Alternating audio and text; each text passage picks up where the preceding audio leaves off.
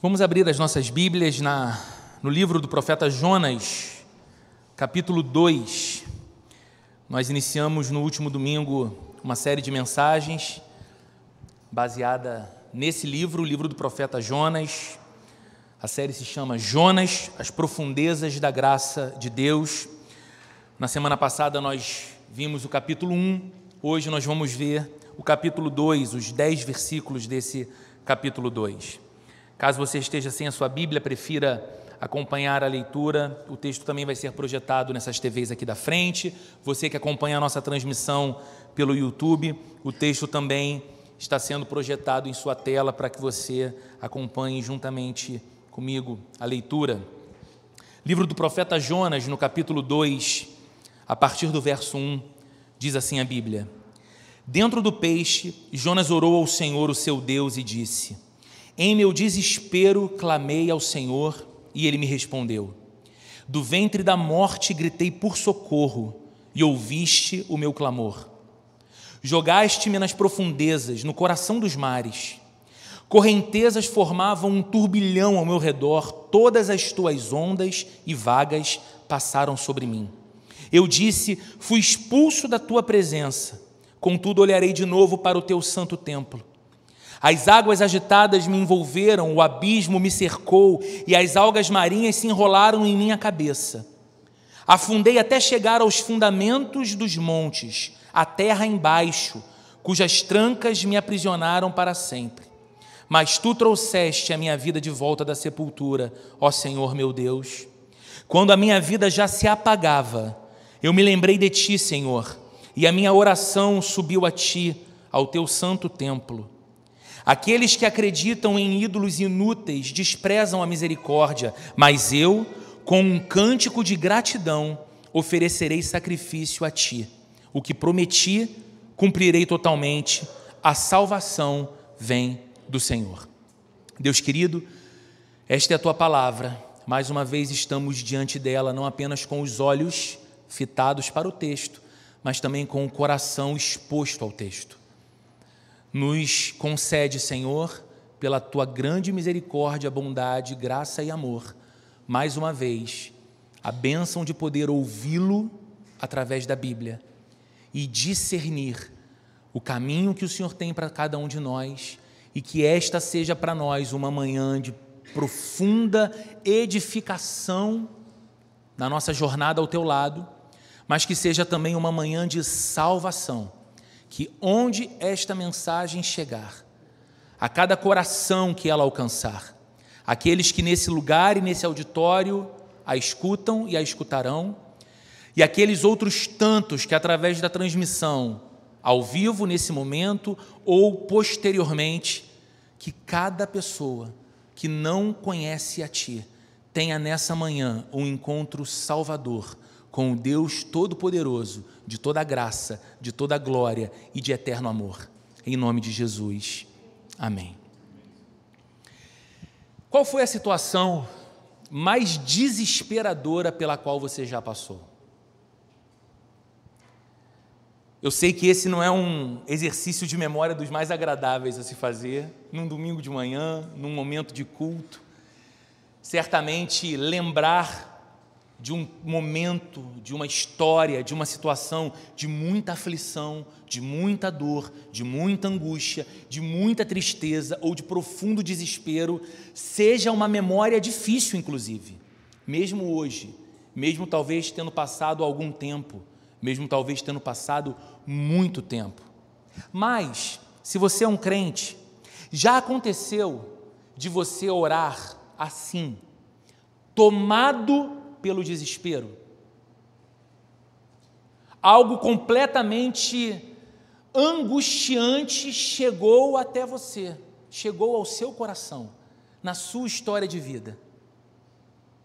E aquilo desestruturou as suas emoções mexeu com a sua alma ao ponto de intranquilizar você. E tomado então pelo desespero, tomada pela aflição, você que é crente, orou. Isso já aconteceu com você? Caso a sua resposta seja sim, Eu imagino que essa sua oração, nessas circunstâncias tão singulares de aflição, de angústia e de desespero, tenha sido tudo menos uma oração serena.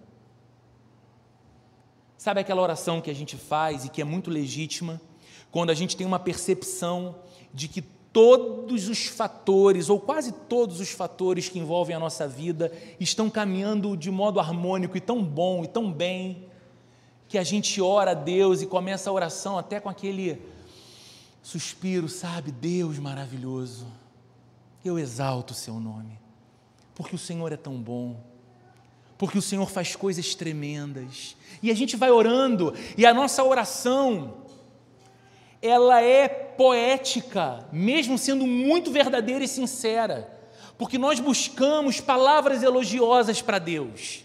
Nós fazemos um exercício sincero do coração para expressar a Deus a nossa gratidão, a nossa alegria. Mas quando a nossa alma está em agonia e em desespero, a gente não consegue fazer oração assim tão serena, porque é difícil manter a calma quando se sente agonia de alma. E muitas vezes a nossa oração nessas circunstâncias é grito. Muitas vezes a nossa oração nessas circunstâncias é aquilo que a Bíblia chama de clamor. Não tem uma estrutura, não tem uma liturgia. A gente não tenta ou não pensa em começar exaltando os atributos de Deus, embora Ele seja digno dessa exaltação. A gente só grita por socorro. Deus, por favor, me socorre. Esse capítulo 2 que nós acabamos de ler registra a oração de desespero que o profeta fez. Esse capítulo 2, todo ele registra a angústia da alma de um profeta chamado Jonas, que ora a Deus. Quem é esse homem que ora? Uma rápida revisão daquilo que nós vimos na semana passada. Jonas é um profeta muito conhecido e muito respeitado em Israel. Por ser um profeta, é um homem acostumado a receber a palavra de Deus. Deus fala com ele. E ele fala ao povo de Deus aquilo que Deus fala para ele. E numa certa ocasião, Deus traz a Jonas uma palavra que Jonas não gosta de ouvir e não está disposto a obedecer. Deus dá a Jonas a missão de anunciar a sua palavra ao povo assírio, na cidade de Nínive, especialmente. E Jonas tinha algumas razões para considerar aquela missão muito difícil e muito indesejável. E eu vou falar de pelo menos duas delas aqui, lembrando a sua memória do que nós vimos aqui na semana passada, caso você tenha estado conosco. O primeiro motivo é que os assírios eram, naquele tempo, o poder político emergente, a nação de destaque, a nação respeitada, a nação temida, o exército mais forte era dos assírios. E eles, nessa época, já eram grandes conquistadores, estavam inclusive em luta contra uma outra grande potência mundial que era o Egito. Razão pela qual, inclusive, Israel estava um pouquinho em paz, porque os assírios não mexiam com Israel nesse momento, nem os egípcios mexiam com Israel nesse momento, porque Israel tinha menor importância. A guerra estava entre os grandes, a Síria e Egito. Mas Jonas sabia que a pretensão, a ambição dos assírios não era apenas dominar o Egito. Eles tinham uma pretensão de domínio, de domínio mundial. E ele sabia então que mais cedo ou mais tarde aquela nação, a Síria, haveria de vir contra a sua nação. E Israel não teria nenhuma condição de sair vitoriosa de um confronto dessa maneira, com tamanha desigualdade militar. Então, esse é o primeiro motivo. A missão não cai bem no coração de Jonas, porque ele estaria levando a palavra de Deus e o convite de Deus ao arrependimento e, consequentemente, ao perdão a um povo muito mau, muito perigoso e uma verdadeira ameaça geopolítica. E é claro, havia um segundo motivo: Jonas também não gostava nem um pouco deles. Eles eram rivais do seu povo, eles eram inimigos de Israel. Eles eram politeístas, eles não cultuavam ao Deus de Israel, eles não respeitavam ao Deus de Israel, nem ao povo de Israel. Havia um histórico pregresso de combate com Israel. Não, Jonas não gostava dos assírios. Então, como ele não considerava os ninivitas dignos do perdão de Deus, além de serem uma perigosa ameaça, Jonas decide, e foi o que nós vimos no domingo passado, fugir da presença de Deus. Eu não posso discutir com Deus. Eu não sou louco de brigar com Deus. Mas eu não quero fazer o que Deus está me pedindo. Eu vou fugir dele. Mas ele não conseguiu se livrar tão facilmente de sua missão. O Deus que é criador do mar, da terra, dos céus, foi atrás dele. Nós vimos isso na semana passada. Essa caça de Deus ao profeta Fujão. E o capítulo 1 termina com Jonas sendo lançado no mar pelos marinheiros daquele navio que ele se encontrava, que foi assolado por uma terrível tempestade. E Jonas disse: O problema sou eu, me lancem ao mar e vocês vão conseguir se salvar. E aqui o capítulo 2 registra a oração feita por Jonas. Quando, após quase se afogar, ele se viu na barriga de um grande peixe e percebeu que fora salvo dessa forma. Muitos que leem o livro de Jonas pensam que o peixe é também uma espécie de castigo de Deus. Porque Jonas tenta fugir. Entra num navio que vai para uma direção onde hoje é o sul da Espanha, Tarsis, muito longe de onde ele estava, que era o porto de Jope. E tudo começa a ir de mal a pior enquanto Jonas está no navio. E aí vem a tempestade, e vem a tormenta, e nada dá jeito, e todo mundo tem a sensação de que vai perecer e que vai morrer, e parece que tudo isso é de fato o agir de Deus por causa da desobediência do profeta. E algumas pessoas, lendo sem refletir muito a passagem, pensam: o peixe também é castigo de Deus. Nem morrer em paz Jonas vai conseguir, mas não. O peixe é justamente o meio pelo qual Deus provê a salvação de Jonas da morte. Na barriga do peixe, o profeta ora e adora ao seu Senhor. Algumas pessoas têm algumas dificuldades com, com esse texto. Essa não é a minha ênfase principal nessa manhã, mas eu acho que cabe falarmos algo a respeito. Algumas pessoas pensam, mas que tipo de peixe era esse? Que peixe misterioso era esse? Ou que espécie de baleia poderia ser essa que, que um homem é engolido por ela e fica três dias? no seu ventre. E depois, como nós vamos ver mais à frente, nas próximas semanas, esse animal vomita Jonas. Como isso acontece? Como isso é possível? Não, não, não, será uma espécie. O livro de Jonas não seria uma espécie de parábola? Uma história que contém um ensinamento, porém é irreal? Queridos, a grande questão, não apenas no livro de Jonas, é muito destacado no livro de Jonas, mas em toda a Bíblia, é exaltar o poder grandioso e sem medidas do Deus Criador. Não deveria causar espanto a nós o relato do texto dizer que um homem foi, por causa da provisão de Deus, salvo da morte, tendo sido engolido por um grande peixe. E passar três dias ali. Porque se você lê a história de Josué e a Bíblia diz que o sol parou, você precisa dizer: Deus é poderoso para fazer o sol que ele criou parar ou não. Se você ler o relato do Êxodo, em que o povo hebreu, fugindo do Egito, viu o mar vermelho se abrindo diante dos olhos, ao ponto de conseguir atravessar com pés enxutos, enquanto o exército de Faraó que vinha atrás, ao tentar a travessia, foi engolido pelo mar, você precisa crer que o Deus Criador do mar tem o poder de fazer isso. Então a grande questão nessa história não é apenas a estranha maneira como Deus operou a salvação para Jonas, mas quão grande é o poder do Deus Criador sobre todas as coisas que ele fez. Ele é o Deus dos prodígios, ele é o Deus dos milagres, ele é o Deus dos impossíveis para a lógica humana, mas ele é Senhor. E esse capítulo ao relatar, perdão, aqui a sua oração, Jonas descreve os seus sentimentos. É aqui que a gente vê a agonia e a aflição que esse homem estava passando, mas Jonas também chega a uma importante conclusão a respeito da salvação. E nós vamos ver um pouquinho estas coisas. Esse capítulo é importante porque, mais uma vez, ele reforça a mensagem contida no livro todo de Jonas. Que mensagem é essa? Deus ouve o coração contrito. Deus vem em socorro daquele que o busca com sinceridade independente do seu comportamento anterior. Deus ouve o coração que se quebranta, independentemente de como esse coração se portava diante de Deus anteriormente.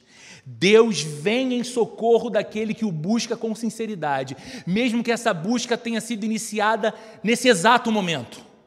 Essa é a mensagem contida no livro de Jonas, e aqui está a sincera contrição do profeta. Veja o que diz os versos 1 e 2. Dentro do peixe, Jonas orou ao Senhor, o seu Deus, e disse: Olha as palavras. Em meu desespero, clamei ao Senhor, clamei a Iavé, e ele me respondeu. Do ventre da morte gritei por socorro e ouviste o meu clamor. Palavras fortíssimas: desespero, clamor, grito, socorro. É a descrição do sentimento desse homem, da profunda agonia que ele passava. Note que Jonas não pede na oração que Deus o livre do peixe. Pelo contrário, ele agradece por ter sido salvo dessa forma, porque é dentro do peixe que ele ora. A oração foi feita quando ele provavelmente já tinha consciência de que havia sobrevivido. Depois de todo o desespero, ele estava consciente de que estava vivo. Agora, queridos, é interessante perceber uma coisa, e eu chamo sua atenção para isso. Antes de lançá-lo ao mar, a gente viu isso no domingo passado, o capitão do navio pede que Jonas invoque a Deus. Você lembra? Jonas está no porão dormindo. Todo mundo em desespero no navio.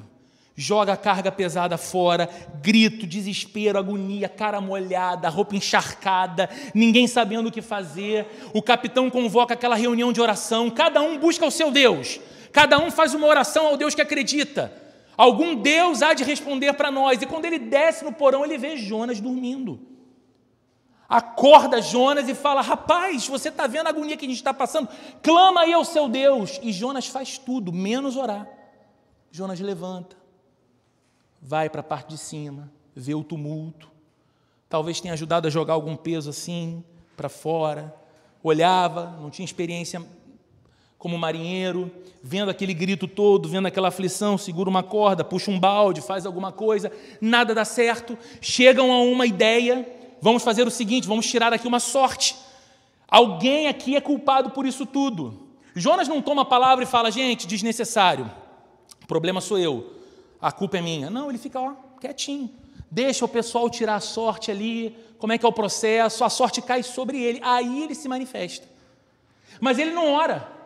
Ele não fala, Senhor, eu sei que isso é em minha razão, salva essa gente pune apenas a mim, ou Deus, tem misericórdia de nós, entendi que não há como escapar de tuas mãos, nem de tua vontade, eis-me aqui, faça em minha vida segundo o seu querer. Não, ele não ora, ele diz o seguinte: me joguem no mar. O problema sou eu. Ou seja, quando o capitão do navio pede que Jonas fale com Deus e invoque a Deus, ele não faz. No entanto, no fundo do mar, no ventre do peixe, ele resolve orar. E queridos, isso fala algo muito importante para a gente, sabia? Você não deve estranhar tanto quando Deus permite que a sua vida também chegue de vez em quando no fundo do mar. Você não deve estranhar tanto, porque isso pode acontecer a qualquer pessoa que não tenha prática de invocar o nome do Senhor. Jonas não invocou o nome do Senhor. E Deus usa esses momentos em nossas vidas não como uma forma de punição. Deus usa esses momentos em nossas vidas como um ato de misericórdia. Um ato de misericórdia que, mediante as circunstâncias que nós estamos passando, há de nos levar à Sua presença. Deus usa esses momentos. Então Deus permite que algumas vezes a nossa vida experimente exatamente esse fundo do mar. Sabe por quê? Quando as coisas caminham de outra forma, nós vamos ficando menos sensíveis a Deus. Tudo está tão no nosso controle, tudo está tão no nosso domínio, tudo é tão lógico à nossa razão. E nós vamos acreditando que temos de fato a capacidade de dizer para Deus o que faremos, como faremos e quando faremos. E que vamos obedecer a Deus em Sua vontade naquilo que também se torna nossa vontade, e não porque Ele é Senhor e Rei digno de nossa obediência. C.S. Lewis, um grande autor do passado, costumava dizer o seguinte: o sofrimento é o megafone de Deus para um mundo ensurdecido. O que, que ele queria dizer com isso? Ele dizia que muitas vezes na bonança, na paz, na serenidade da vida, Deus sussurra a nós. Como que Deus sussurra? Veja como eu sou gracioso. Veja a minha bondade sobre você. Veja através disso como eu sou digno do seu culto, como eu sou digno do seu melhor, como eu sou digno da sua devoção. E aí C.S. Lewis dizia: Mas sendo maus ouvintes, não escutamos a Deus. Sabe o que fazemos? Nos ocupamos da vida, estabelecemos outras prioridades, somos os mais excelentes profissionais. Não nos atrasamos para um compromisso, para uma reunião, para um encontro. Somos capazes de levantar às cinco da manhã todos os dias para fazer atividade física, como quem cuida da saúde, algo de fato muito importante. E justamente no único dia que decidimos que vamos dedicar a Deus o domingo, levantamos mais tarde, chegamos a um culto mais tarde, ou nem vamos ao culto, porque não, é só o culto. Graças a Deus e a bondade de Deus, tudo caminha tão bem. E almoçamos com a família e celebramos o crescimento dos filhos e vemos que as coisas estão caminhando a contento e Deus continua sussurrando: Você está vendo como é grande o meu amor por você? Não é Roberto Carlos, é Deus. Você está vendo como é grande a minha bondade por você? mas sendo maus ouvintes, não ouvimos a voz de Deus. Então Ele permite que uma estação de sofrimento chegue à nossa vida, não porque Ele está zangado e Ele quer punir a gente pela nossa surdez espiritual, mas porque Ele sabe que através desse caminho, a nossa alma vai voltar a se apegar a Ele. E sabe o que a gente costuma dizer? Deus, quanto tempo eu perdi. Quanta coisa boba passou como prioridade do meu coração. Quanto tempo sem te buscar, sem te amar, sem te querer, sem te adorar, sem me envolver com aquilo que o Senhor mostrava diante de mim todos os dias, que eu podia me envolver para a Sua glória. E aí ouvimos Deus. Jonas não ora. Quando recebe de Deus a missão de ir para Nínive pregar, ele foge. Jonas não ora para comprar uma passagem no porto de Jope em direção a Tarsis. Ele não ora para saber qual era o destino certo, porque ele já sabia qual era o destino certo, e ele decide ir para o destino errado. Jonas não ora quando está dentro da embarcação, pedindo que Deus tenha misericórdia daqueles marinheiros que iriam lutar contra a fúria de um mar que só Deus poderia controlar. Jonas só ora, Jonas só quebranta o coração quando ele sente o sabor angustiante da morte chegando próximo dele. Jonas cai no mar, começa a afundar e sente de verdade a angústia da morte. Ele tinha consciência de que o que estava lhe acontecendo era uma obra de Deus. Olha o que diz o verso 3: Jogaste-me. Ele não fala, me jogaram. Jogaste-me nas profundezas, no coração dos mares. Correntezas formavam um turbilhão ao meu redor e todas as tuas ondas e vagas passaram por mim. Sabe o que o profeta está dizendo? Deus, Criador do mar, a fúria desse oceano, as ondas gigantes e as vagas são tuas, todas elas passaram por mim. E então, ao afundar, Jonas tem a sensação de estar separado de Deus, é o que ele diz no começo do verso 4. Veja, eu disse, fui expulso da tua presença. Você consegue entender como é angustiante tudo isso aqui? É um homem vendo a morte chegando cada vez mais perto e certo de que Deus o havia banido de sua presença. Aliás, a palavra que expulso no hebraico é a mesma empregada em casos em que um homem se separava de sua mulher. Jonas estava aqui se sentindo como uma mulher repudiada e expulsa de casa, como se Deus tivesse dito a ele: Você foi longe demais, fim da linha, acabou. Você cruzou todos os limites, Jonas. Agora eu te expulso da minha presença. E ele continua descrevendo a sua sensação. Vejam os versos 5 e 6. As águas agitadas me envolveram, o abismo me cercou, as algas marinhas se enrolaram em minha cabeça. Afundei até chegar aos fundamentos dos montes, a terra embaixo, cujas trancas me aprisionaram para sempre, mas tu trouxeste a minha vida de volta da sepultura, ó Senhor, meu Deus. Queridos, na época de Jonas, acreditava-se que o lugar dos mortos ficava no fundo do mar.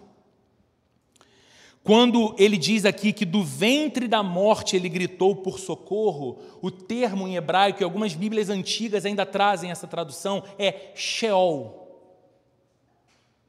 Do Sheol clamei e ouviste a minha voz. Sheol significa justamente o lugar dos mortos, em hebraico. Na visão hebraica, o lugar dos mortos ficava abaixo do, dos fundamentos dos montes. Então, quando no mar você vê aquela montanha, mas que você não consegue ver o fundo dela porque está dentro do oceano, na visão hebraica acreditava-se que o lugar dos mortos era por debaixo dessa montanha, nos fundamentos dos montes, debaixo do mar. Segundo essa crença, havia uma grande porta que, tão logo fosse atravessada, era fechada por um ferrolho e ninguém jamais poderia sair de lá. E era assim que Jonas estava se sentindo. Ele estava chegando ao fundo do mar, a porta do Sheol estava se abrindo para recebê-lo e ele estava em profunda agonia e desespero. O momento em que há uma virada nessa narrativa de agonia e de aflição é marcado pela palavra mais. Na segunda metade do verso 6, olha o que diz a segunda parte do verso 6: Mas tu trouxeste a minha vida de volta da sepultura, ó Senhor meu Deus. Jonas estava perecendo, afundando, sem nenhuma esperança em seu coração, e no coração do mar também, e na direção do lugar dos mortos, mas o Senhor, Yahvé, o fez subir. É isso que ele está dizendo. Mas tu trouxeste a minha vida de volta. Enquanto aquele homem afundava, Deus, em sua misericórdia, o fez subir outra vez, e a oração prossegue no verso 7. Quando a minha vida já se apagava, eu me lembrei de ti, Senhor, e a minha oração subiu a ti no teu santo templo. Templo aqui, queridos, significa o lugar da habitação de Deus. Não é que Deus estava numa igreja e conseguiu escutar ao fundo assim a oração que alguém fez no fundo do mar e decidiu agir. Jonas está dizendo o seguinte: a minha oração chegou à tua presença. O meu clamor, o meu desespero, a minha agonia, a minha aflição, o meu grito por misericórdia, tudo isso chegou à sua presença. Ou seja, o clamor de Jonas chega ao Senhor, que envia a salvação por meio desse peixe que o engole. E os versos seguintes registram três conclusões às quais Jonas chegou no final dessa experiência.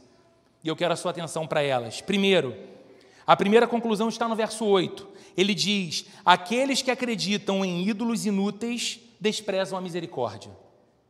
A primeira conclusão que Jonas chega da experiência espantosa que ele teve é essa: aqueles que acreditam em ídolos inúteis desprezam a misericórdia. Jonas entendeu que Deus é mesmo misericordioso e que todos os que confiam em ídolos estão abandonando essa misericórdia de Deus. Mas veja, queridos, ele não falava aqui sobre a idolatria apenas dos assírios, que viviam em Nínive e que de fato eram idólatras. Jonas não fala aqui da, da, idolatria apenas dos fenícios, que eram os marinheiros do navio que ele estava e que também eram muito idólatras, dizendo que estes povos que acreditam em ídolos desprezam a misericórdia de Deus. Não, Jonas sabia que o seu livro também seria lido pelos seus conterrâneos. Lembre-se, é Jonas que está escrevendo esse relato. É por isso que a linguagem do capítulo 2, diferente dos capítulos 1, 3 e 4, que é uma linguagem de prosa, o capítulo 2, a linguagem de Jonas é de poesia. Por que, que é poesia? Porque é como um salmo. É um salmo de lamento, como os muitos salmos de lamento que nós encontramos em nossa Bíblia. Então Jonas redigiu esse texto, ele pensou no texto e ele sabia que os seus conterrâneos leriam o seu livro. Então ele também estava falando dos muitos atos de idolatria de Israel quando muitas vezes Israel, o povo de Deus, deixou a sua confiança no Senhor de lado para confiar em outras coisas, em falsos ídolos, em falsos deuses, em autoridades humanas. E queridos, quem pratica a idolatria se rebela contra Deus. É isso que a Bíblia nos ensina, porque deposita num ídolo a sua confiança, deposita num ídolo a sua esperança deposita num ídolo a sua satisfação e não no único Deus que de fato pode prover essas coisas: confiança, esperança e satisfação. E talvez ouvindo isso você pense, bem, Roberto, mas nós não vivemos, pelo menos no contexto atual, numa sociedade assim tão politeísta, com tantos ídolos assim. As pessoas não estão aqui nesse domingo ouvindo essa pregação a respeito do Deus da Bíblia e na segunda-feira vão para uma outra espécie de culto religioso que anuncia um outro Deus e vão também se devotar àquele outro Deus lá e no outro dia da semana um outro Deus diferente. Eu concordo com você. Nós não somos religiosamente tão politeístas assim. No entanto, queridos, quantos ídolos temos no nosso tempo? Quantas pessoas colocam a sua esperança, a sua confiança e a sua satisfação no Deus dinheiro? Quantas pessoas colocam a sua esperança, a sua satisfação e a sua confiança no seu próprio nome, no seu sobrenome, na família de onde veio? Quantas pessoas depositam a sua confiança nestes falsos ídolos e não no Deus vivo e verdadeiro que pode, de fato, prover para nós satisfação, confiança e esperança? Então, essa mensagem de Jonas não era apenas para Israel do seu tempo, ou para os assírios ou para os fenícios, mas também para você e para mim. Quando muitas vezes vemos o nosso coração sendo tentado a confiar em ídolos inúteis é isso que Jonas está dizendo. Aquele que confia em ídolo inútil se rebela contra Deus e despreza a misericórdia. Porque você está dizendo ao Deus Todo-Poderoso e que é cheio de misericórdia: eu não preciso da tua misericórdia, nem do teu poder, porque eu confio em outras formas de provisão ou em outros provedores para mim, que são os ídolos. Segunda conclusão que Jonas chega é, na verdade, uma promessa que ele faz a Deus. Olha o que diz a primeira parte do verso 9: Mas eu, com um cântico de gratidão, oferecerei sacrifício a ti. O que prometi, cumprirei totalmente. Queridos, quem salva é Deus. E por isso Deus salva quem quer. Não é Jonas que vai dizer para Deus quem deve ser salvo ou não porque Jonas descobre que até ele precisa de salvação. Ele clama para ser salvo. E ele vê que a salvação chega da parte de Deus. Às vezes nós pensamos que Deus não pode salvar determinadas pessoas. Às vezes nós pensamos que Deus não pode salvar determinadas pessoas porque elas simplesmente não merecem. E eu te pergunto de verdade: quem merece? Quem você acha que merece ser salvo por Deus? Faz por merecer. Vive uma vida realmente digna de Deus para exigir isso. Outras vezes pensamos que Deus não pode salvar determinadas pessoas porque elas vivem de modo muito indiferente a Deus. Mas não há, queridos, casos nem vidas irrecuperáveis para o Senhor. Não há. É por isso que é por esse motivo que nós não devemos desanimar de filhos que se desviam do caminho do Senhor quando isso acontece. Porque a salvação vem de Deus e não de nós. É por isso que nós não devemos desanimar dos amigos por quem nós temos tanto carinho, mas que não se convertem, mesmo com o nosso testemunho com as nossas orações. É por isso que nós não devemos desanimar dos vizinhos difíceis, aquele que você tem vontade de jogar um, uma bombinha dentro do apartamento dele, para ele diminuir o som no domingo de tarde. Parece que quanto mais álcool entra, mais barulho faz naquela casa e você não aguenta. Você começa a orar pentecostalmente, Deus manda fogo. Nem desse vizinho você deve desanimar. Ou dos parentes que nós mais amamos, porque eles parecem cada vez mais longe da verdade, então nós desanimamos, queridos. A salvação vem do Senhor, não vem de nós, vem do Senhor. Ele continua livrando pessoas do Sheol, como livrou Jonas. Ele continua tirando pessoas da angústia da morte, como tirou Jonas. Ele continua operando milagres. Você acredita nisso?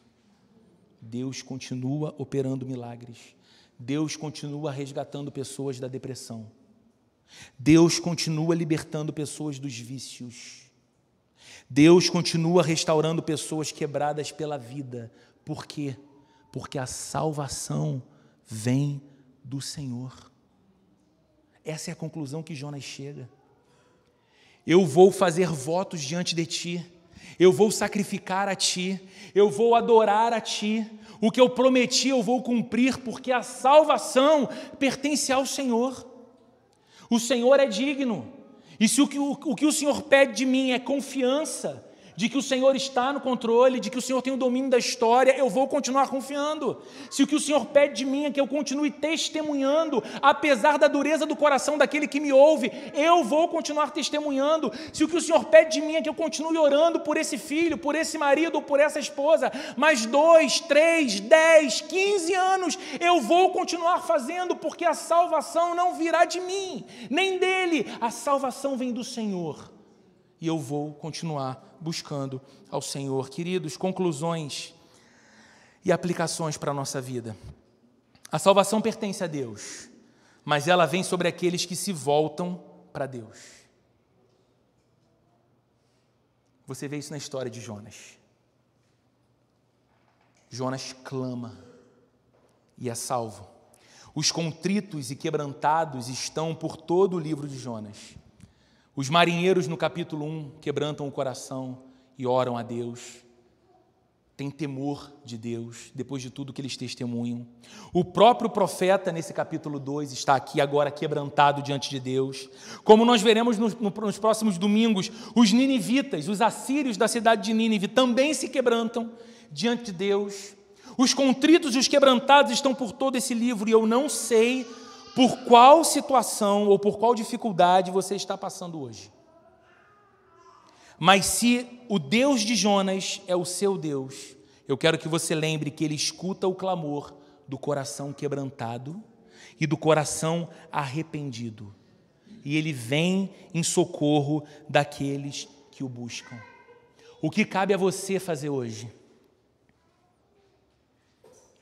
Você que espera pela salvação de Deus, você que espera pelo socorro de Deus, você que espera pelo resgate de Deus, você que espera pela solução de Deus, você que espera pela manifestação do poder de Deus sobre uma situação muito difícil do seu momento de vida, você precisa de um coração contrito e quebrantado e arrependido diante de Deus. Roberto, arrependido de quê? Arrependido da sua altivez de tocar a vida como se Deus não fosse necessário arrependido da arrogância de acreditar ter em você mesmo dignidade e méritos diante de um Deus que é absolutamente santo enquanto você não é. Arrependimento de receber cada fôlego que te mantém vivo do próprio Deus que é misericordioso com você, apesar dos muitos instantes de indiferença de você para Deus. Se arrepender de achar que a sua vida é um direito adquirido e não uma dádiva recebida. E se arrepender de pecar contra o amor. Pecar contra o Deus que prova o seu amor por você, cuidando misericordiosamente de você todos os dias. Digno é a Ele de receber amor de volta e obediência como resposta de amor, e tantas vezes recebe o meu pecado e o seu pecado. Então, o que nós precisamos? De um coração que se quebranta diante desse Deus vivo e verdadeiro e que se arrepende diante dele. Queridos, se nós clamarmos como, como Jonas clamou, com o coração quebrantado e contrito, o Senhor vai atender ao clamor do nosso coração. Ele vai atender. Nós temos vivido um tempo, queridos, muito perigoso em que nós nos esquecemos da eternidade. Chegou a hora de você e eu trazermos o eterno de volta para a nossa rotina. Chegou a hora de você e eu trazermos aquilo que transcende de volta para a nossa rotina. Chegou a hora de você e eu colocarmos essa necessária ação de invocar o nome do Senhor na nossa rotina processamos muito, planejamos muito, contratamos consultores e essas coisas, queridas, são importantes. Bons conselhos, bons investimentos, mas onde está a demanda da oração na nossa vida? Quando invocamos o nome do Senhor, quando falamos, Deus, tudo isso aqui é o que eu penso, tudo isso aqui é o que eu idealizo, tudo isso aqui é o que eu acho correto, mas Deus, eu invoco o seu nome, porque sem ti eu posso estar completamente equivocado. Foi Moisés, queridos, que um dia ouviu de Deus uma proposta tentadora. Deus disse para ele o seguinte: Moisés, eu vou enviar anjos dos céus para que conduza o meu povo que está saindo do Egito na direção de Canaã, para que nenhum inimigo no caminho resista a vocês, para que esses anjos abram o caminho, para, para que esses anjos deem todas as vitórias que o povo precisa, e o povo vai chegar em Canaã, porque eu sou Deus fiel à promessa que fiz. No entanto, Moisés, a minha presença não vai no meio do povo, porque esse povo tem um coração duro demais para mim. E porque eu amo esse povo, para que eu não consuma eles no caminho, eu não vou. Eu envio meus representantes, mas eu não vou. Queridos, quantos de nós responderíamos para Deus: Amém, Senhor, obrigado por isso, vitória, vamos. Qual foi a resposta de Moisés? Senhor, se a tua presença não vai conosco, não nos faça sair daqui. É melhor um deserto contigo do que Canaã sem o Senhor. Porque o que é, Senhor, que faz a distinção entre o teu povo de todos os demais povos da terra não é a tua presença no meio dele. Então, Senhor, não nos faça sair daqui sem a tua presença. E a resposta de Deus a um homem que invocou o seu nome foi: Para que o teu coração tenha paz, Moisés, a minha presença vai no meio do povo. Nós precisamos trazer isso de volta para a nossa vida. A nossa confiança, queridos, não está em navios. A nossa confiança não pode estar em navegadores experientes. A nossa confiança não está em reis, príncipes, políticos ou poderosos. A nossa confiança está somente no Deus que fez os céus, o mar, a terra e tudo o que neles há. É a Ele que você deve clamar por socorro. É nele que você deve confiar, independente de qual seja a aprovação ou a dificuldade pela qual você está passando agora. O Deus da Bíblia, o Deus a respeito de quem eu prego nessa manhã, é o mesmo que séculos depois, séculos depois, de Jonas ter sido resgatado das profundezas do mar por um peixe, tirou também seu filho Jesus do ventre da terra, dando-lhe vida e exaltando-o como o nosso Salvador. O Deus de Jonas é o mesmo que diz: creia em meu filho e você será salvo. Esse é o Deus de Jonas aquele que diz: creia no nome do meu filho. É isso que ele espera que você faça, que o busque na sua angústia, que coloque diante dele o seu pecado, a sua culpa e a sua necessidade de perdão, e creia, ele vai te atender. Ele usará de grande misericórdia com você e ele te resgatará. Lembre de Jonas dizendo: quando a minha vida já ia se apagando, então clamei a ti e o Senhor ouviu o meu clamor. Do ventre da morte eu gritei por socorro e o Senhor me resgatou. É justamente quando você sente que chegou no último limite da vida e que sequer adianta orar, é que você deve invocar o nome do Senhor. E Ele usará de grande misericórdia e bondade com você. Querido, não há razão para você sair desse lugar. Ou não há razão para você seguir o seu domingo, você que acompanha essa transmissão online, sem estar reconciliado com Deus. Sabe o que Jonas precisava, mesmo sendo um profeta de Deus? Ele precisava de reconciliação com Deus, porque nesse momento ele era um profeta desobediente. Talvez eu fale com muita gente querida aqui, filhos e filhas de Deus, amados. Gente que tem experiência real com a graça de Deus. Gente que sabe que não há como negar: Deus é vivo, Deus é poderoso e Deus já operou sobre a minha vida. Mas talvez por alguma situação você esteja em rebelião contra o seu Pai celestial, vivendo como um ateu prático, no mínimo de segunda a sábado, sabendo que Deus existe, mas processando seus dias como se ele não existisse ou não estivesse nem aí para você, fazendo de você mesmo o seu Deus, o seu Senhor. Essa deve ser para nós uma manhã de reconciliação. Talvez você me escute aqui presencialmente ou online e olha para a sua vida e diz: O que me falta é nunca ter conhecido o Deus de Jonas, o Deus de Jesus, o Deus da Bíblia. E hoje ele se apresenta a você. E a única coisa que ele pede de você é que você se arrependa de uma vida experimentada longe dele por tanto tempo. Que você reconheça a sua necessidade de perdão e de salvação e que você invoque o nome dele em Cristo Jesus, se rendendo ao Filho de Deus, a Jesus Cristo, e Ele salvará você também. Vamos orar, queridos. Deus vivo, maravilhoso e poderoso. Nós te agradecemos pela Sua palavra e nós te pedimos, Senhor, nos ajuda a invocar o Seu nome e nos ajuda a entender que o mesmo Deus que está conosco nos dias claros e de muita fartura, sussurrando aos nossos ouvidos o quanto nos ama e o quanto é bom. É o mesmo Deus que está conosco na tormenta de um oceano em fúria, ou na sensação angustiante de que estamos chegando ao fundo do mar, no lugar dos mortos. Ali, o Senhor não só sussurra, mas grita através da aflição. O que nós dependemos é de Ti, do Senhor e o Senhor nos chama de volta. Nos ensina então, Senhor, a invocar o seu nome. Nos ensina, Senhor, a buscar a tua face.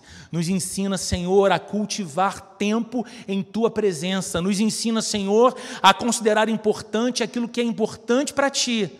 E nos ajuda, Senhor, a reconhecer e a perceber a tua mão resgatadora, nos livrando do mal nos curando, operando milagres, transformando situações críticas para a glória do teu nome. E nós queremos, assim como Jonas, testemunhar que clamamos e o Senhor ouviu.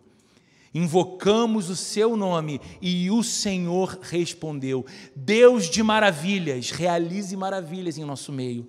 Deus poderoso, manifesta o teu poder sobre a vida de cada um de nós nessa manhã, em nome de Jesus. Que o amor de Deus, a graça de nosso Senhor e Salvador Jesus Cristo e a comunhão e a consolação do Espírito Santo esteja presente com cada um de nós, hoje e para todo sempre. Amém.